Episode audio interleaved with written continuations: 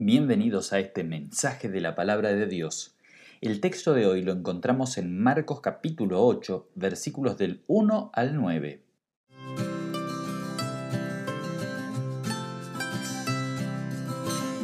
En cierta ocasión Jesús se encontraba en una zona llamada Decápolis, o también lugar de las diez ciudades. Era una zona donde no predominaban los judíos, sino que los griegos. Para un judío no era muy cómodo estar en esta zona. Y además estaban en un desierto. Era como estar en la Patagonia árida, poca agua, poco verde, muchas piedras, cerros y montañas, temperaturas extremas, de 35 a 40 grados de día y heladas por la noche. La gente había estado con Jesús durante tres días en ese lugar. Y ahí vemos cuánto valor y cuánta importancia tenía Jesús para estas personas. Uno podría preguntarse, ¿acaso no tenían asuntos que atender? Y sí, obviamente que sí, pero la gente, a pesar de tener sus trabajos y actividades, dedicaba tiempo allí. Había algo especial en este hombre. Lo seguían por el poder de sus palabras y por el poder de sus hechos, por sus obras milagrosas. Jesús no solo causó impacto y conmoción entre los judíos, sino que su fama estaba en toda la región, cruzaba las fronteras. La gente en aquel entonces, habiendo estado tres días con Jesús en el desierto, aprendiendo con él, ya se le habían terminado las provisiones. Y viendo Jesús que esta gente estaba así, dice a sus discípulos, leemos en Marcos 8, 1 al 3, en aquellos días se reunió de nuevo mucha gente. Como no tenían nada que comer, Jesús llamó a sus discípulos y les dijo, Siento compasión de esta gente, porque ya llevan tres días conmigo y no tienen nada que comer. Si los despido a sus casas sin haber comido, se van a desmayar por el camino, porque algunos de ellos han venido de lejos. La gente pasaba necesidad. Jesús no es indiferente a la necesidad de esta gente. Tenían hambre y Jesús tuvo compasión y misericordia de ellos. La palabra misericordia es una palabra que habla de que se le revolvieron las tripas o se conmovieron sus entrañas. Aparece mucho en los evangelios esta palabra, en especial de este sentimiento que tenía Cristo. Esta expresión ilustra muy bien lo que es la misericordia de Dios hacia aquel que está en alguna necesidad, o mejor dicho, aquel que está pasando por una miseria. Y nosotros hoy podríamos decir, yo en realidad no me puedo identificar con estas personas porque no estoy pasando por un momento de necesidad. Tengo casa, tengo alimento diario, los negocios marchan, tengo salud, estoy bien. Pero Dios cuando examina nuestra condición y nos mira profundamente, solo como Él sabe hacer, encuentra muchas falencias, muchas necesidades, al igual que lo hizo con estas personas que estaban en el desierto. En vez de encontrar hambre, encuentra muchas otras miserias, actitudes, gestos e intenciones pobres y miserables, malos pensamientos, palabras que hieren, promesas sin cumplir, prejuicios, mentiras y falsedades, pensamientos impuros y sucios, acciones egoístas que solo buscan el beneficio propio, mezquindad y otras tantas cosas. Miserias que nos dañan a nosotros, nos hacen mal, nos ponen mal, nos amargan la vida. Miserias que también amargan la vida de todos los que están alrededor de nosotros miserias que muchas veces no las vemos nosotros por nosotros mismos, pero el Señor lo ve todo y nos llama en este momento a reconsiderar nuestra vida y nuestras miserias o nuestras miserables acciones. O quizás tengas otras necesidades. Quizás sufras por algún motivo que solo tú conoces. Quizás sufras por estar solo, por no tener a alguien que te comprenda por ser rechazado. O quizás tu sufrimiento sea en absoluto silencio por lo que otros te están haciendo. Sea cual fuere el motivo de tu angustia, de tu amargura, de tu dolor, de tu sufrimiento, Aprenderás en la historia de hoy que el Señor no es indiferente. Él responde a nuestro pedido, Señor, ten piedad de nosotros. ¿Cuál es la actitud de Dios frente a las miserias? Esto es lo que esta historia nos enseña. Él se compadece, tiene misericordia. Y esa misericordia lo lleva a la acción. Hay una gran diferencia entre la palabra misericordia y lástima. El diccionario español define lástima como enternecimiento y compasión excitados por los males de alguien. Y la palabra misericordia es definida como virtud que inclina el ánimo a compadecerse de los trabajos y miserias ajenos.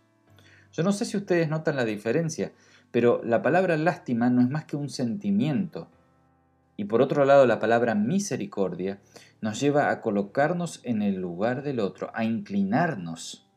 Es más que un sentimiento, es algo que lleva a la ocupación. No solo lleva a las personas a preocuparse, sino a ocuparse. Jesús no ha cambiado y se compadece de nuestros males hoy.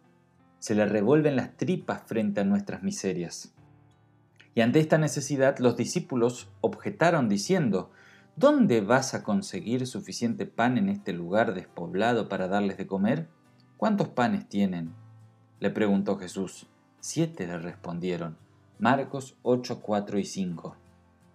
Aquí es donde los discípulos muestran esta condición humana que duda del poder y de la misericordia de Dios. Ellos son sinceros y no cuentan más que la realidad. Pero ellos, hace un par de días antes, fueron testigos de la alimentación de 5.000 hombres. En Marcos capítulo 6, versículos 30 al 44, leemos esta historia. Y ahora nuevamente le dicen a Jesús, ¿y dónde vamos a conseguir pan aquí en el desierto? Y al igual que para los discípulos, hay cosas para nosotros que parecen imposibles. Soy muy malo para que Dios me perdone, ese no merece el perdón, aquella persona ya no tiene solución, mi vida es un desastre y nadie la puede arreglar, mis problemas no tienen arreglo, mis miserias no se terminarán nunca. Pero en esta historia bíblica se nos enseña que la misericordia de Dios es mucho más que un simple sentimiento, es algo que lleva a la acción. Y así es como Dios hoy todavía con su misericordia nos abraza, nos limpia y nos libera. Nos da una nueva vida para que seamos nuevas personas. No hay nadie tan sucio o tan cruel como para que pueda ser alcanzado por la misericordia de Dios. Veamos el ejemplo de algunos discípulos. Pedro negó a Jesús y éste se acercó a él y lo perdonó. Tomás desconfió de Jesús sin embargo, el Señor se acercó para que Él toque sus heridas y crea. El apóstol Pablo perseguía a los cristianos, mató a muchos, y Jesús lo alcanzó y Él se convirtió. La misericordia de Dios no tiene límites. No le coloquemos nosotros límites a su compasión. Y veamos ahora el poder de la misericordia del Señor en acción Marcos 8, 6 al 9. Entonces Jesús mandó que la gente se sentara en el suelo, y tomando los siete panes dio gracias, y partió y se los fue dando a sus discípulos para que los repartieran a la gente, y así lo hicieron. Tenían además unos cuantos pescaditos.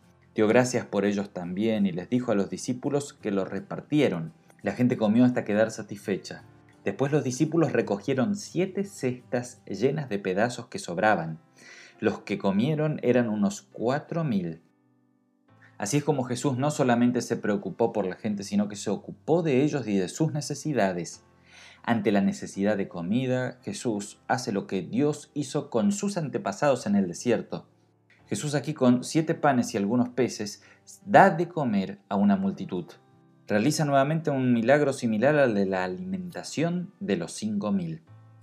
Jesús hoy no solamente se preocupa por nuestra miseria, sino que se ocupa de nosotros. Abre nuestros ojos para que reconozcamos nuestra situación. Y así como Él multiplicó los panes para aplacar el hambre de aquella gente, hoy viene a nosotros y se ocupa de nuestra necesidad, de nuestras miserias, de nuestras dolencias y de nuestros pecados. Jesús se ocupó cuando cargó la cruz que merecía ser nuestra cuando dejó que lo crucificaran sufriendo el castigo hasta el abandono de Dios en nuestro lugar. Se ocupó el día de nuestro bautismo, donde vino a la pila bautismal junto con el Padre y el Espíritu Santo para darnos vida. Se ocupa cuando vuelve a llamarnos Hijo. Ven aquí y reconcíliate con tu Padre y con tus hermanos. Se ocupa de nosotros cuando nos habla con su palabra. Se ocupa de nosotros cuando viene a su mesa ofreciéndose a Él mismo como el pan de vida que alimenta al mundo. Se ocupa cuando nos da el perdón y la paz.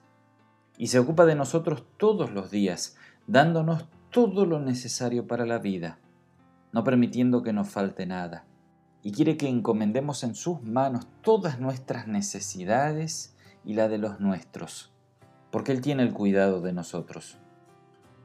Y hoy existe mucha gente necesitada, al igual que aquellos en el desierto y que nosotros.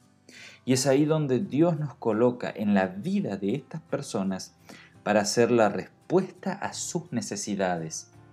Jesús responde a las necesidades de los demás por medio de nuestra abundancia y nuestra generosidad. Hay toda clase de hambre y miseria en el mundo Ahí es exactamente donde Dios nos coloca para ser su instrumento, para ser el pan y el alimento en la vida de los demás.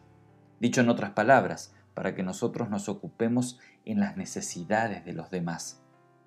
La misericordia de Dios nos alcanza para que también la compartamos con los demás. Esos dones o regalos que recibimos de su mano generosa son para compartir y no para guardarlos para nosotros. Dios nos asista a ser misericordiosos como nuestro Padre es misericordioso.